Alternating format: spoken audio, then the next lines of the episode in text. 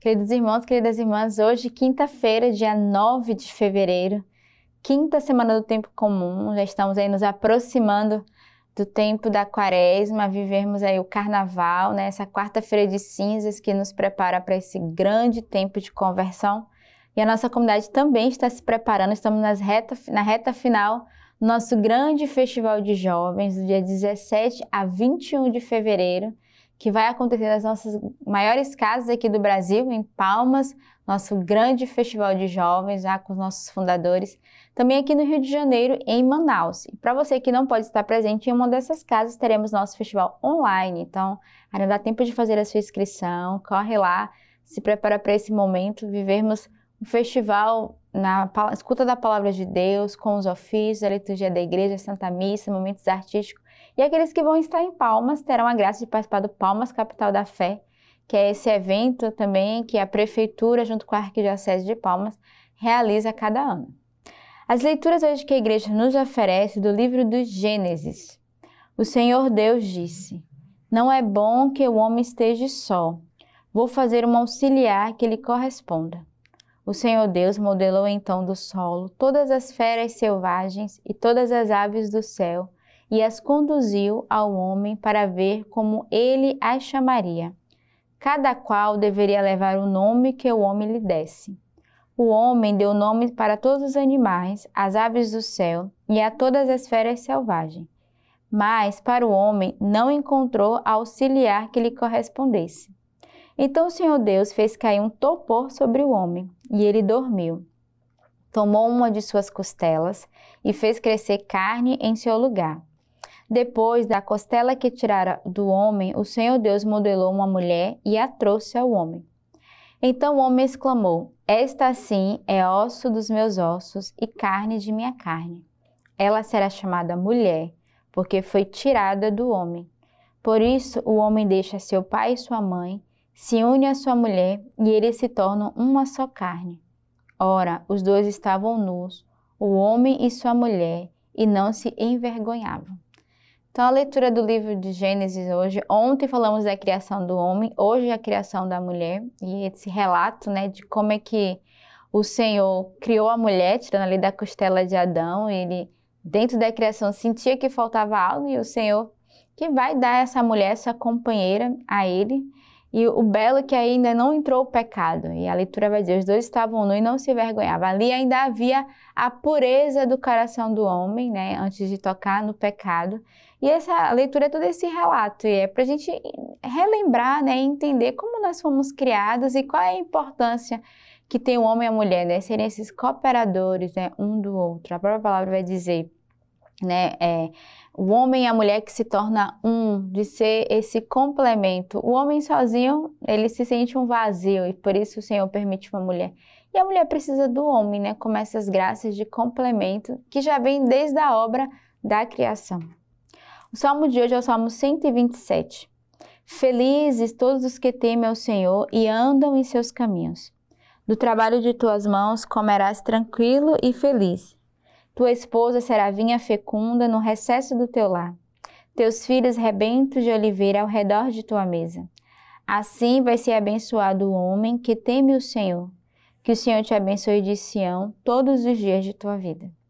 Então, felizes os que temem o Senhor e trilham os seus caminhos. Né? Feliz é aquele que busca o Senhor, que trilha, que teme, que é íntimo, que é unido ao coração de Deus. E o Senhor abençoa o seu povo, abençoa a nossa história, a nossa vida. O Senhor nos torna fecundos aqueles que são unidos a Ele.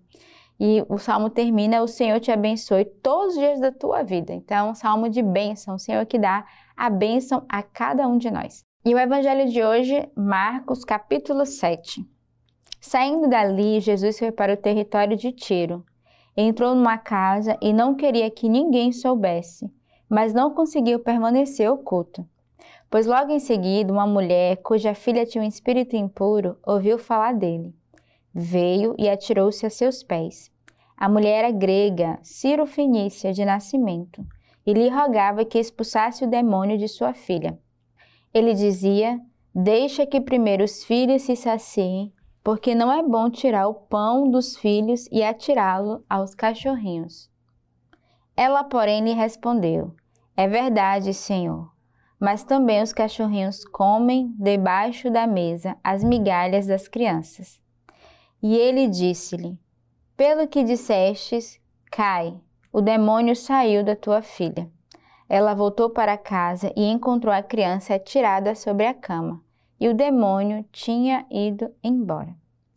Então, esse evangelho de hoje é uma continuação daquilo que estamos vendo ao longo da semana. Mais uma vez, o Senhor que se retira, tenta estar à parte, de, talvez descansando, escondido, rezando, meditando, mas infelizmente ele não consegue. A palavra dizer, ele, ele queria que ninguém soubesse, mas ele não conseguia permanecer oculto. Então a gente vê que é, todo esse evangelho dessa semana vai mostrar toda a, a parte que o Senhor realizou curas, milagres, prodígios, né? Essa vida pública do Senhor que realizava a sua obra. A gente vê aqui a fé dessa mulher, que mesmo grego, né, mesmo sendo não fazendo parte ali daquele povo, ela acreditava no poder do Senhor, que ela rogava pela sua filha que tinha um, um, espírito impuro e ela é que se torna pequena e humilde. E ela vai dizer: Senhor, se até os cachorrinhos podem se saciar né, dos pães das migalhas, por que, que eu não posso também ter essa mesma graça? E pela sua confiança, né, por essa palavra que ela diz ao Senhor, ele é capaz de curar sua filha por ver tamanha fé e tamanha ousadia que essa mulher tinha. Então, pensamos essa mesma audácia, essa mesma confiança dessa mulher na, nos milagres que o Senhor pode realizar no meio de nós.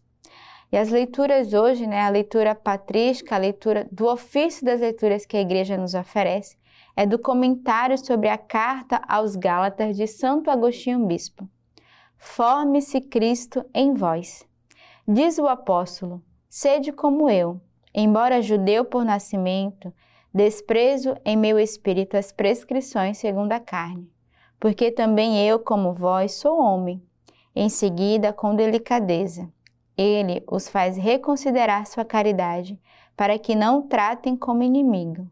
Assim fala: Irmãos, suplico-vos, não me ofendestes em nada, como se dissestes, não julgueis que desejo ofender-vos. Por isso diz ainda, filhinhos, para que o imitem como Pai, a quem continua, dou de novo a luz, até que Cristo se forme em vós.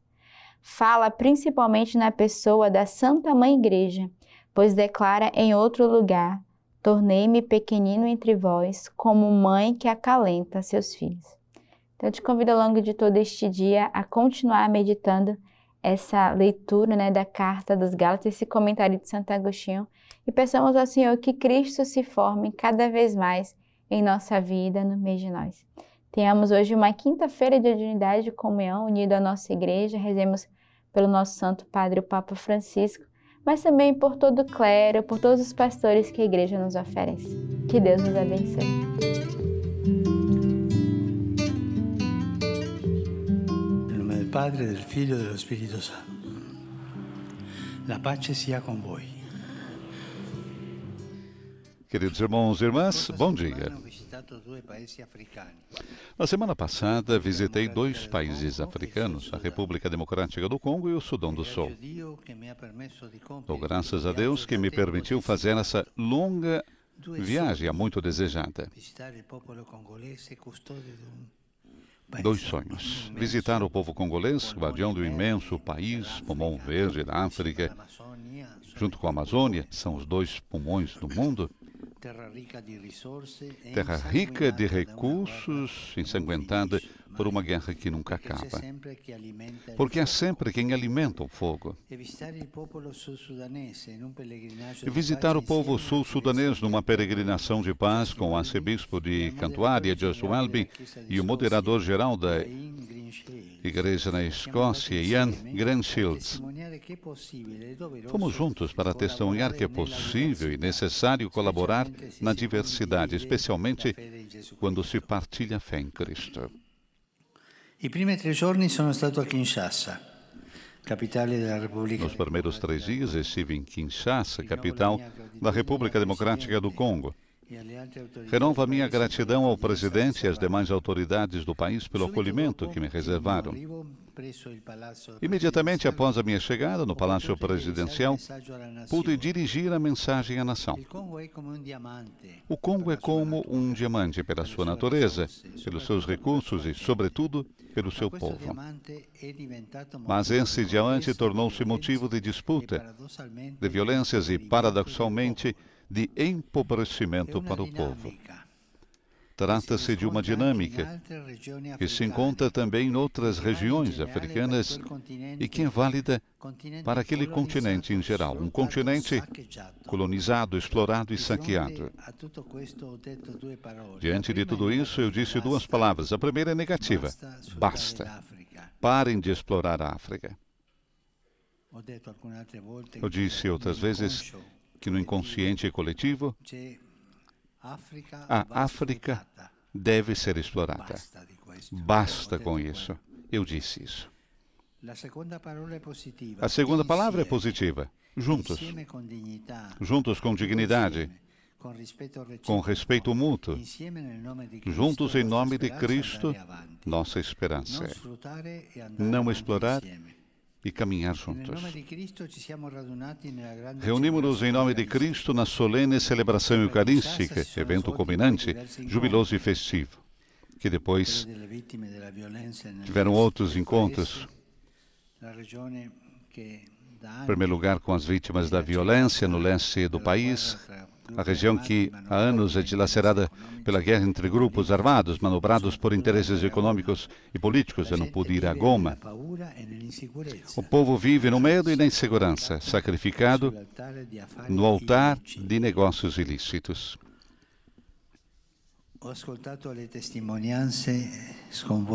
Ouvi os testemunhos chocantes de algumas vítimas, especialmente mulheres, que depuseram aos pés da cruz armas e outros instrumentos de morte. Com elas, eu disse não à violência e à resignação, sim à reconciliação e à esperança. Sofreram tanto e continuam a sofrer. Em seguida, encontrei-me com os representantes de várias obras de caridade presentes no país para lhes agradecer e para os incentivar. O seu trabalho com os pobres e pelos pobres não faz barulho, mas dia após dia faz crescer o bem comum.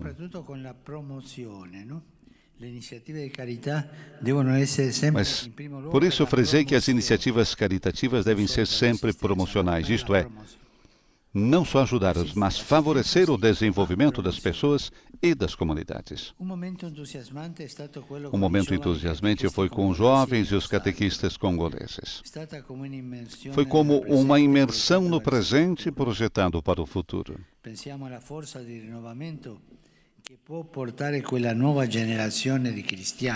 na força de renovação que pode trazer aquela nova geração de cristãos formados e animados pela alegria do Evangelho. Indiquei-lhes aos jovens cinco caminhos: a oração, a comunidade, a honestidade, o perdão e o serviço. Para os jovens do Congo, eu disse: a estrada de vocês é essa: oração, vida comunitária, honestidade, perdão e serviço. O Senhor ouça o seu clamor que invoca paz e justiça. Na Catedral de Kinshasa encontrei-me com sacerdotes, diáconos consagrados, consagradas e seminaristas. São muitos. E são jovens, pois as vocações são numerosas, graças a Deus. Exortei-os a serem servos do povo como testemunhas do amor de Cristo superando três tentações: a mediocridade espiritual, o conforto mundano e a superficialidade. São tentações é, universais, diria, para os seminaristas e sacerdotes. A mediocridade espiritual, quando um padre cai na mediocridade espiritual, é muito triste. A comodidade mundana, temos a mundanidade, é um dos piores maus. Pode cair a igreja e depois a superficialidade. E depois, com os bispos congoleses, eu partilhei a alegria e a dificuldade do serviço pastoral.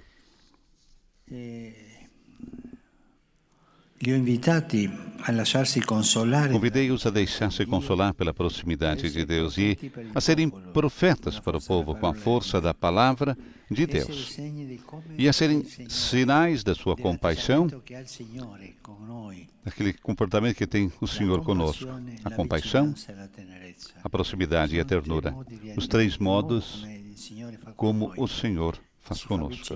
Se faz próximo, proximidade, com compaixão e com ternura. Isso eu pedi aos sacerdotes e bispos. A segunda parte da viagem teve lugar em Juba, capital do Sudão do Sul, estado que nasceu em 2011. Esta visita teve uma fisionomia deveras especial, expressa pelo lema que retomava as palavras de Jesus: Rezo para que todos sejam um só. Com efeito, tratou-se de uma peregrinação ecumênica de paz, realizada em conjunto com chefes de duas igrejas historicamente presentes naquela terra, a Comunhão Anglicana e a Igreja da Escócia. Era o ponto de chegada de um caminho iniciado há alguns anos, que nos tinha visto reunidos em Roma em 2019 com as autoridades sul-sudanesas, para assumir o compromisso de superar o conflito e construir a paz.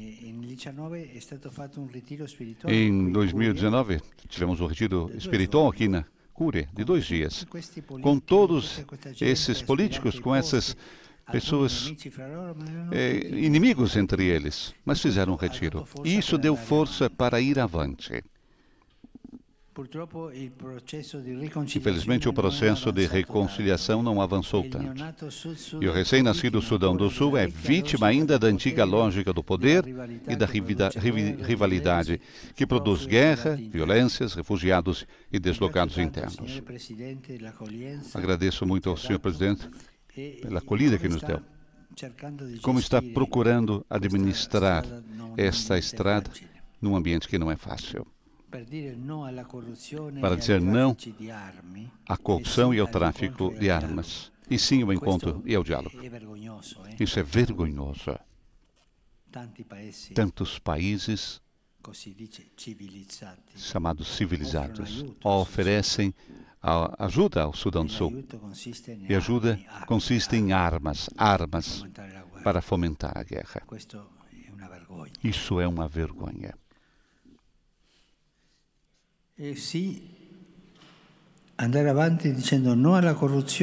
Sim, dizer não à corrupção, não ao tráfico de armas e sim ao encontro e ao diálogo. Só assim poderá haver desenvolvimento, as pessoas poderão trabalhar em paz, os doentes curar-se, as crianças ir à escola. O caráter ecumênico da visita ao Sudão do Sul manifestou-se, em particular, no momento de oração celebrado com os irmãos anglicanos e da Igreja da Escócia. Juntos ouvimos a palavra de Deus. Juntos dirigimos preces de louvor, de súplica e de intercessão. Numa realidade altamente conflituosa como a sul-sudanesa, esse sinal é fundamental. E não é um dado adquirido, pois, infelizmente, há quem abuse do nome de Deus para justificar violências e abusos.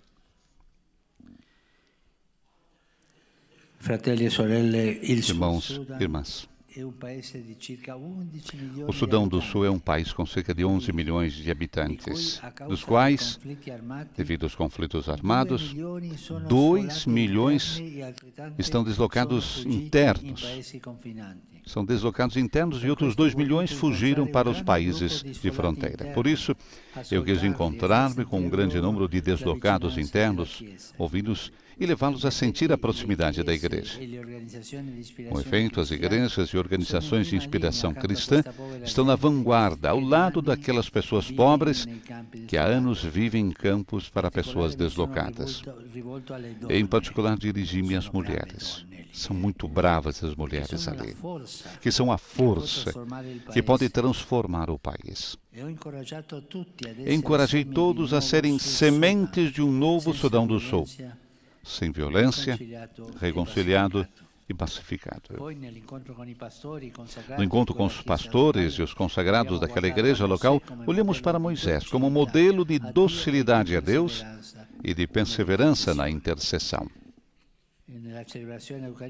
Na celebração eucarística, o último ato da visita ao Sudão do Sul e também de toda a igreja, fiz-me eco do Evangelho, encorajando os cristãos a serem sal e luz naquela terra tão atribulada. Deus deposita sua esperança não nos grandes e nos poderosos, mas nos pequeninos e nos humildes. Esse é o modo de Deus. Agradeço às autoridades do Sudão do Sul e todos aqueles que trabalharam para que essa viagem pudesse ter êxito. Agradeço aos meus irmãos, Justin Welby, Ian por terem me acompanhado nesta viagem ecumênica. Oremos a fim de que na República Democrática do Congo e no Sudão do Sul, bem como em toda a África, germinem as sementes do seu reino de amor, de justiça e de paz. Muito obrigado. Meu pensamento vai nesse momento à população da Turquia e da Síria, duramente atingidos por um terremoto que causou milhares de mortos e feridos. Com emoção, rezo por eles e exprimo a minha proximidade a esses povos, aos familiares das vítimas e a todos aqueles que sofrem por causa dessa devastadora calamidade. Agradeço todos aqueles que estão se comprometendo em levar socorro e encorajo todos a solidariedade para com aquele território, já martirizado por uma longa guerra. Rezemos juntos para que esses nossos irmãos e irmãs possam ir para frente diante dessa tragédia. E pedimos a Nossa Senhora que os proteja. Ave Maria. Tu sei benedetta fra le donne e benedetto il frutto del tuo seno, Gesù. Santa Maria, Madre di Dio, prega per noi peccatori, adesso e nell'ora della nostra morte. Amen. Dominus Vobiscum et cum spiritu tuo. Sit nomen Domini benedictum. Ex hoc nunc et usque in seculum. Aiutorium nostrum in nomine Domini. Qui feci celum et terra. Benedicat vos omnipotens Deus, Pater, Filius et Spiritus Sanctus. Amen. Amen.